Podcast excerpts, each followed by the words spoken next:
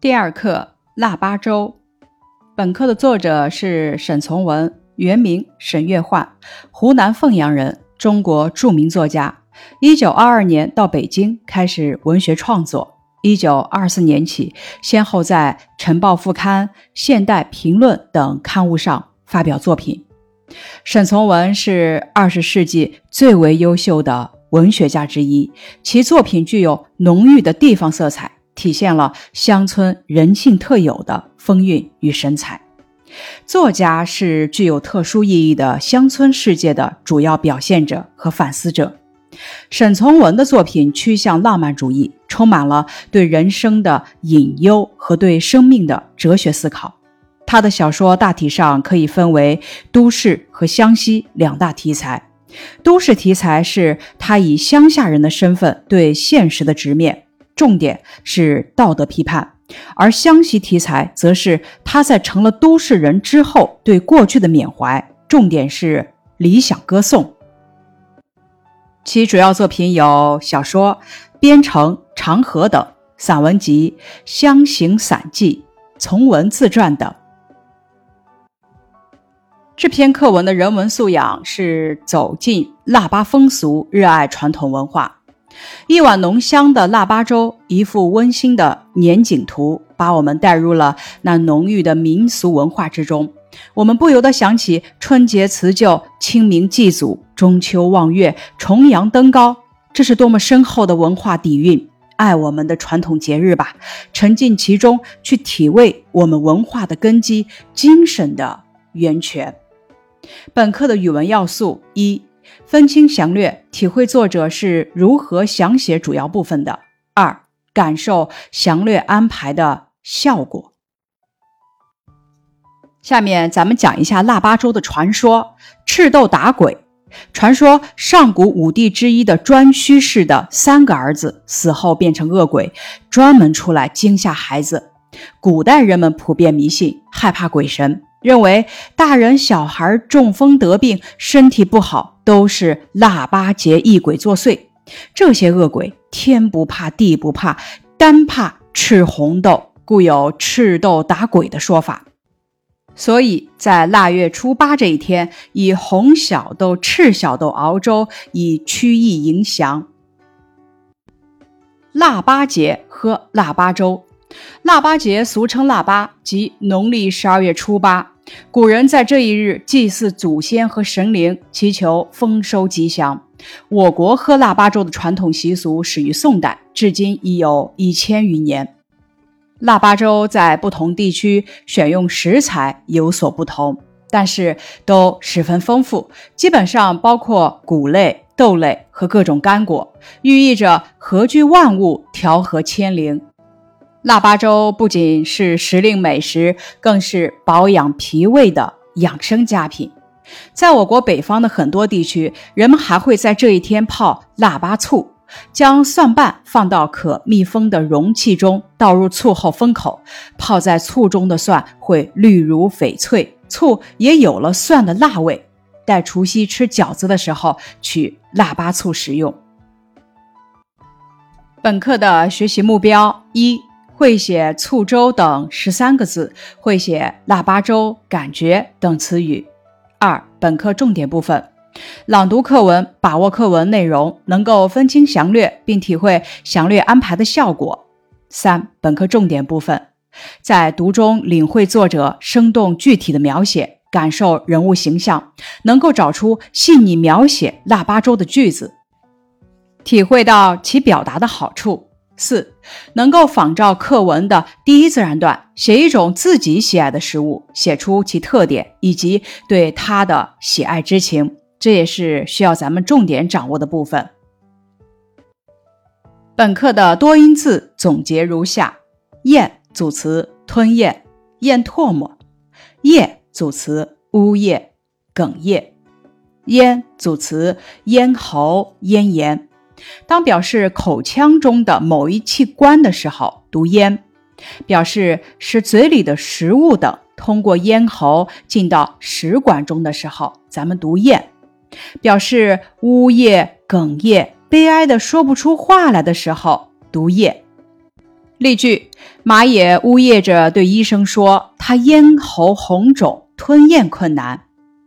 匙组词：汤匙、茶匙。诗轻声组词：钥匙。表示勺子的时候读匙，在钥匙一词中，咱们读的是轻音。例句：我家屋门的钥匙使用的材质与那把汤匙的材质是相同的。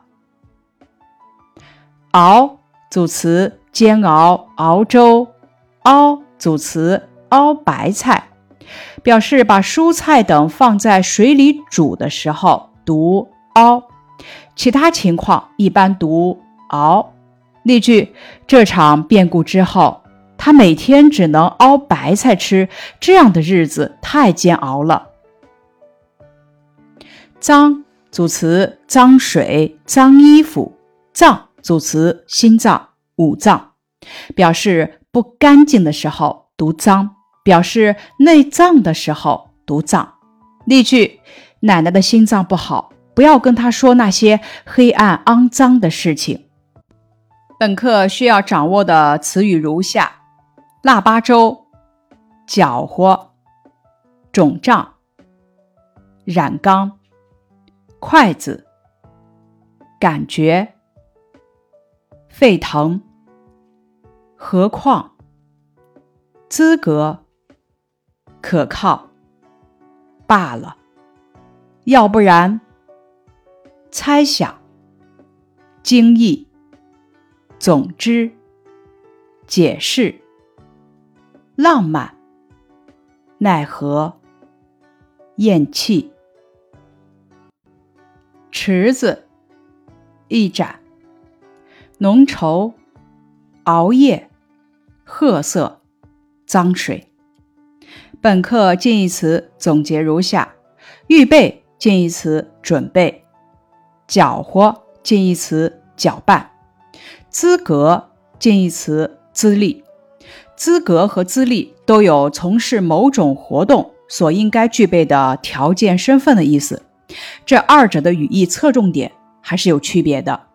资格侧重于指的是一种身份，比如说老资格、审查资格等等，而资历指的是资格和经历。